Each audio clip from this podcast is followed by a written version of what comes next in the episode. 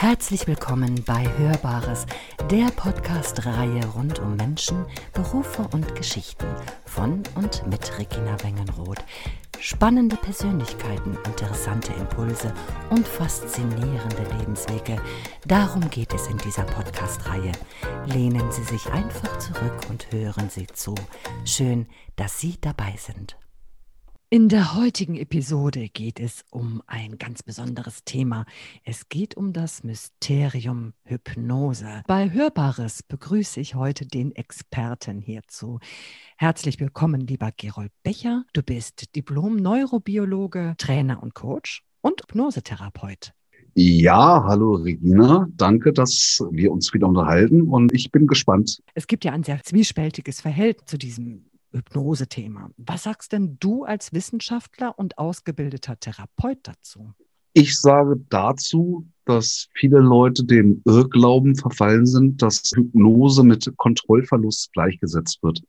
Und das stimmt nicht, weil Hypnose ist einfach ein anderer Zustand. Das hatte mit den Gehirnwellen zu tun. Und Hypnose ist auch kein Schlaf, auch wenn Hypnose sich ableitet aus dem griechischen Wort für den Gott des Schlafes, äh, Hypnos. Und in der Hypnose ist man in einem normalen Zustand durchaus noch ansprechbar.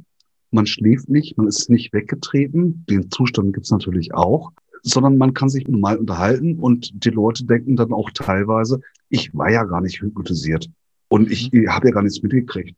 Aber tatsächlich sind sie hypnotisiert. Weil wenn man sie wieder zurückholt und sie dann fragt zu speziellen Themen, was ist denn gerade vorgefallen, können sie sich nicht daran erinnern, wenn man entsprechende Suggestionen gegeben hat. Mhm. Du bist der Meinung und auch der Überzeugung, dass Hypnose etwas sehr Seriöses ist und kein Hokuspokus. Das ist definitiv kein Hokuspokus, auch wenn es gerne in den Medien, im Fernsehen so dargestellt wird, dass mit der Blitzhypnose die Leute dann plopp weg sind und dass dann lustige oder weniger lustige Dinge mit ihnen gemacht werden. Das hat wenig mit professioneller therapeutischer Hypnose zu tun. Aber richtige Hypnose ist ein sehr machtvolles Werkzeug, mit dem man sehr viel Gutes anstellen kann. Mhm, das wäre nämlich jetzt meine nächste Frage gewesen. Was kann man denn mit Hypnose überhaupt bewirken? Jetzt hast du schon gesagt, ein therapeutischer Einsatz oder auch machtvolles Instrument, mit dem man viel bewirken kann. Was kann man denn zum Beispiel damit bewirken?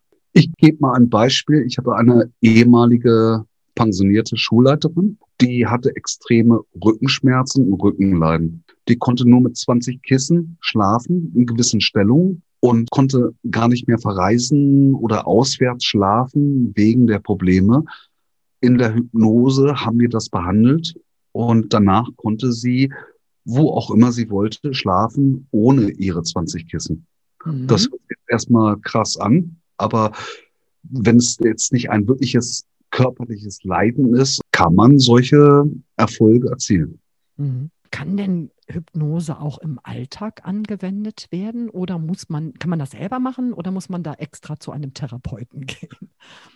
Hypnose wird sowieso im Alltag angewendet, weil wir sind ständig in hypnotischen Zuständen. Jede Kommunikation zwischen Menschen ist auch eine Art von Hypnose, weil ich möchte was mitteilen meinem Gegenüber und dann versuche ich das auch äh, so glaubhaft rüberzubringen und auch mit der entsprechenden Stimme, dass ich den anderen ein Stück weit in Hypnose versetze. Es gibt ja verschiedene Arten von Hypnose. Du hast ja mal eben ganz kurz reinspielen lassen, das, was zum Beispiel im Fernsehen oder in, in Varietés aufgeführt wird, also diese Show-Hypnose. Äh, was gibt es denn da noch für Formen? Therapeutische Hypnose? Gut, wir haben die Hypnoanalyse.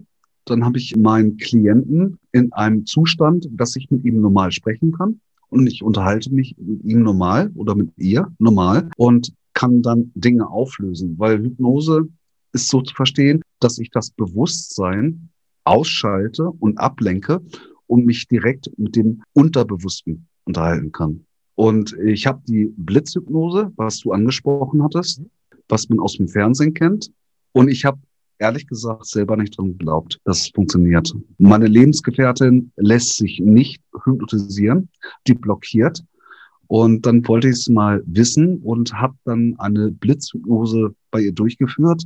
Und ich musste sie auffangen, weil sie war sofort weggetreten. innerhalb von äh, zwei Sekunden. Ich habe sie dann ehrlicherweise sofort wieder aufgeweckt, weil es gehört sich nicht, dass man jemanden gegen seinen Willen hypnotisiert. Also das funktioniert auch. Und dann gibt es noch den sogenannten S-Dale State. Das ist der tiefste Zustand einer Hypnose. Also da ist man, ja, ich sag mal, im Nirvana.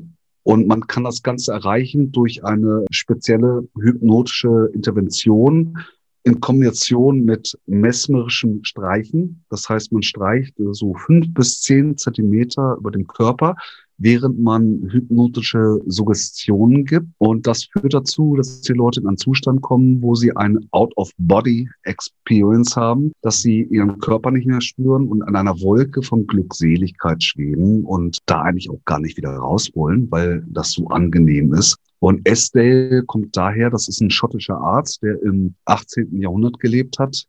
Nee, Entschuldigung, im 19. Jahrhundert. Er hatte keine Anästhetika. Das Einzige, was er hatte, war die Hypnose. Und er hat die Operationen alle unter Hypnose durchgeführt. Und das hat dazu geführt, dass die Sterblichkeit von 50 Prozent auf 5 Prozent runtergegangen ist. Wow. Also, ob ich so viel Vertrauen hätte, mich nur mit Hypnose operieren zu lassen, bezweifle ich gerade.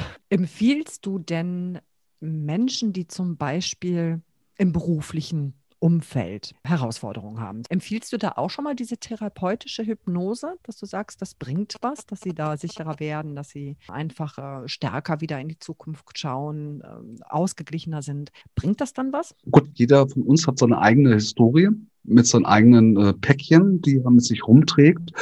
Und Hypnose ist äh, bestens dazu geeignet, dass man an die unbewussten Schaltstellen kommt und dass man derartige Sachen auflösen kann. Mhm. Das wird sicherlich auch gut angenommen, diese Therapien.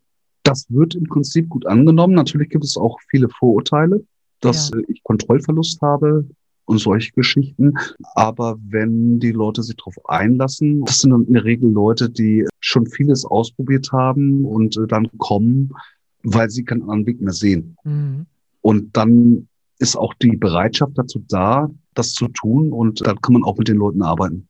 Mhm. Einfach mal zu testen auf einer sehr vertrauensvollen Basis auch. Die muss definitiv da sein. Und was du ja machst in deinem Intro für deine Podcast ist ja auch, dass du eine gewisse Stimmlage verwendest.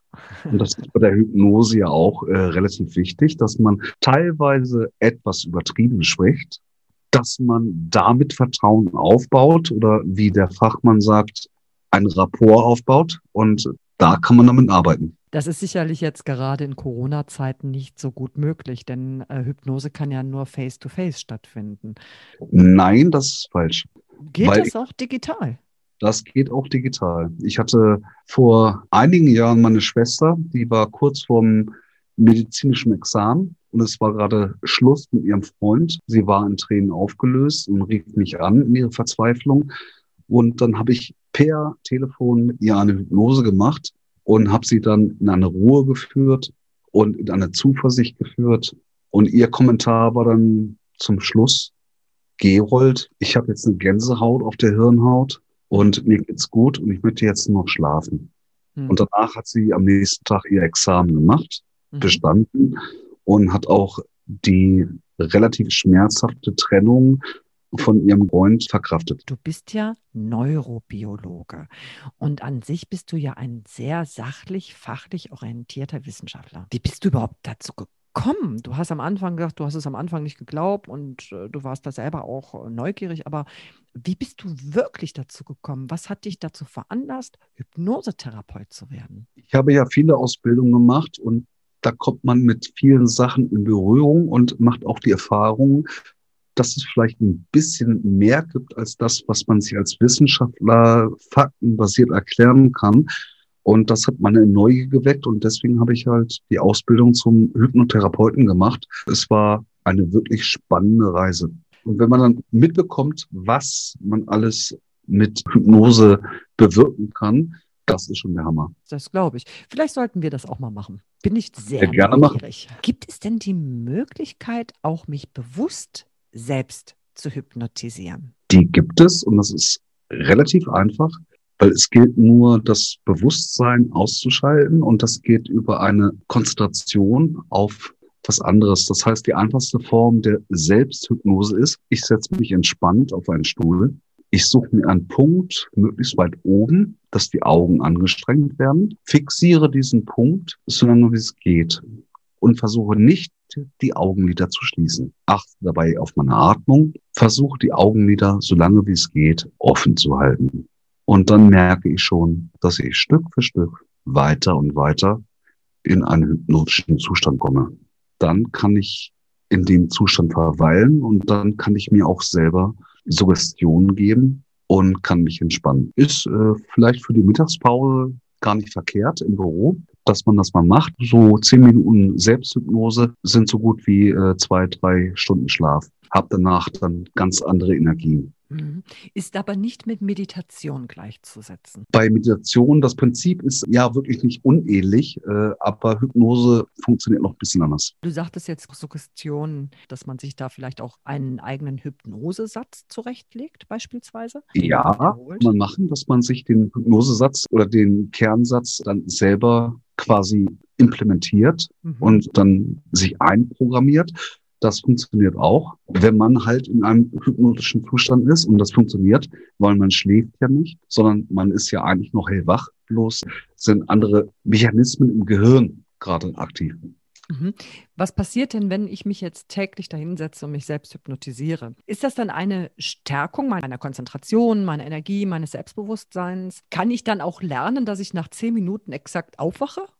Dass ich mich selbst wieder da raushole? Oder was passiert denn, wenn ich da einfach drin bleibe? Natürlich. Du kannst dir sagen, bevor du in die Selbsthypnose gehst, ähm, nach zehn Minuten oder nach 15 Minuten bin ich wieder hellwach. Ich bin im Hier und Jetzt und ich bin wieder da und mir geht's gut und ich fühle mich erfrischt. Ich bin jetzt fähig, meine ganz normalen Tätigkeiten auszuführen. Also ich programmiere mich dann selber vorher ja. Mhm. Weil ich mache das zum Beispiel persönlich, wenn ich einen wichtigen Termin habe, brauche ich eigentlich keinen Wecker, weil ich gebe mir auch den Befehl, morgen um fünf oder um sechs, je nachdem, wachst du auf und bist wieder da. Und das mhm. funktioniert. Mhm. Das habe ich auch schon bei mir festgestellt. Ja, wenn ich dann eben halt mir so innerlich äh, selber Termine setze, brauche ich auch keinen Wecker. Dann bin ich meistens schon fünf Minuten, zehn Minuten vorher da. Richtig. Also so ja, fünf bis zehn Minuten, das ist auch meine Erfahrung. Dann ist man bumm, wach, dann braucht man keinen Wecker mehr. Ich meine, ja, okay, ich gebe zu, ich stelle mir den Wecker zur Sicherheit auch, aber eigentlich bräuchte ich ihn nicht. Ja, das ist unser doppelter Boden, den wir uns da sichern. Genau. Das Thema Hypnose ist wirklich sehr interessant. Und das hat mich jetzt doch davon überzeugt, dass ich da gar nicht so zwiespältig draufschauen muss. Also es ist kein Hokuspokus. Es hat also einen guten Fundus an fachlichem Wissen. Es ist seriös.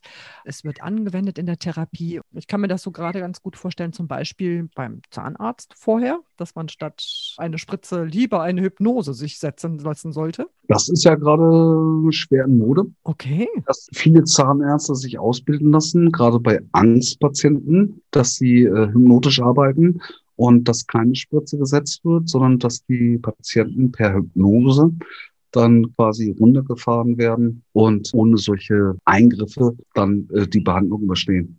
Verrat mir doch mal, braucht man eigentlich besondere Fähigkeiten, um Hypnose oder Hypnotherapeut zu werden? Nee, eigentlich nein, weil es ist ja kein Hokuspokus, sondern es geht nur darum, dass man verstanden hat, wie funktioniert unser menschliches Gehirn, äh, wie nehmen wir Sachen wahr und man arbeitet ja mit Sprache. So wie du auch in deinem Intro eine spezielle Sprache verwendest. Und wenn ich jetzt sagen würde, okay, Regina, komm mal runter, schließ die Augen, atme tief durch achte auf deinen Atem. Dann kannst du vielleicht spüren, wie du auf dem Stuhl sitzt, wie deine Füße auf dem Boden sind. Und du kannst jetzt loslassen und du kannst in eine tiefe Entspannung gehen. Und du spürst, wie dein Blut durch deinen Körper fließt und weißt, dass du eins bist mit dieser Welt und weißt, dass du auch deinen Frieden haben kannst mit allem, was um dich herum ist. Und du kannst dich vielleicht erinnern, wie sich Liebe anfühlt, wenn dich jemand umarmt, wenn jemand lieb zu dir spricht. Okay, du arbeitest mit der Stimme und du bist nicht fordernd. Du brauchst auch kein Pendel. Klar, kann man auch mit der Blickfixation, so nennt sich das, arbeiten. Es geht darum, dass man das Bewusstsein ablenkt und auf das Innere fokussiert in der Hypnose. das ist extrem wichtig, dass es immer weiter nach innen geht. Das mhm. heißt, du nimmst äußere Einflüsse, reduzierst die, die derjenige wahrnimmt und führst deinen Klienten immer weiter in das innere eigene Erleben hinein. Dann kommt eine gewisse Ruhe auf und dann kannst du mit dem Klienten auch arbeiten. Das ist der normale Weg. Und da gibt es verschiedene Techniken, wie man das machen kann. Das hängt dann davon ab, wie derjenige getaktet ist, wie derjenige drauf ist. Und es ist nicht jede Hypnose-Injektion für jeden anwendbar, weil das, was wir aus den Filmen kennen mit dem Pendel, was hin und her schwingt, macht schon Sinn mit der Blickfixation, dass die Augen abgelenkt sind. Aber es geht vielmehr darum, dass du auch auf dem sprachlichen Level die Leute führst. So wie du es in deinem Intro auch machst, weil das hat auch schon ein Stück weit ein hypnotisches Sprachmuster. Wenn die Musik nicht wäre, ne? Die ist ja ein bisschen lebendiger. Ja, das ist eine Mischung bei dir, weil die ist ja relativ ähm, sprudelnd, die Musik, und dann kommt deine Stimme. Und das ist ein gelungener Mix aus meiner Sicht, dass die Leute dann halt nicht komplett treten sind, sondern dass man beides hat. Wohlfühlen. Ja. Darum geht's. Wenn du jetzt die hypnotischen Sprachmuster mit Trance-Musik, mit Klangschalen verbindest, äh, das kann das Ganze nur noch verstärken. Das Mysterium Hypnose hast du jetzt ein bisschen aufgedeckt. Hypnose ist auf jeden Fall etwas sehr Seriöses, es ist therapeutisch, man kann vieles damit erreichen. Das war sehr interessant. Du hast mir ja auch zwei Melodien zur Verfügung gestellt, Hypnose-Melodien. Darf ich da einen kurzen Einblick an die Hörer mal geben, dann würde ich das nämlich später auch mal auf die Seite stellen. Dafür war es gedacht, dass die Leute mal reinspüren können, was das mit ihnen macht, weil die Musik geht sofort ins limbische System. Also das geht nicht über den Umweg, äh, ich denke drüber nach. Mhm. Und das kann sehr verstärkend wirken für die Hypnose. Man braucht es nicht wirklich zwingend, weil man kann auch Leute mit einer Kneipe hypnotisieren, wo, was weiß ich, 120 Dezibel sind. Äh, das habe ich auch schon gemacht. Aber äh, natürlich äh, sind solche Trance-Musiken durchaus unterstützend, wirksam und kann man sehr gut anwenden. Gerold, ich danke dir. Das war wieder mal ein wunderbarer Ausflug. Ich wünsche dir erstmal jetzt wieder eine gute Zeit und freue mich auf unser nächstes Thema. Dir auch eine gute Zeit und bleib entspannt. Das mache ich. Ich musste aufpassen, dass ich eben ganz, ganz ruhig noch bei dir bleibe. Tief atmen, Augen geschlossen halten und deine innere Mitte finden. Ich danke dir, Gerold. Bis bald. Gerne. Ciao. Ciao. Das war es heute aus der Welt von Hörbares. Jetzt bleibt mir nur noch zu sagen, bis bald und bleiben auch Sie hörbar. Ihre Regina Wengenroth.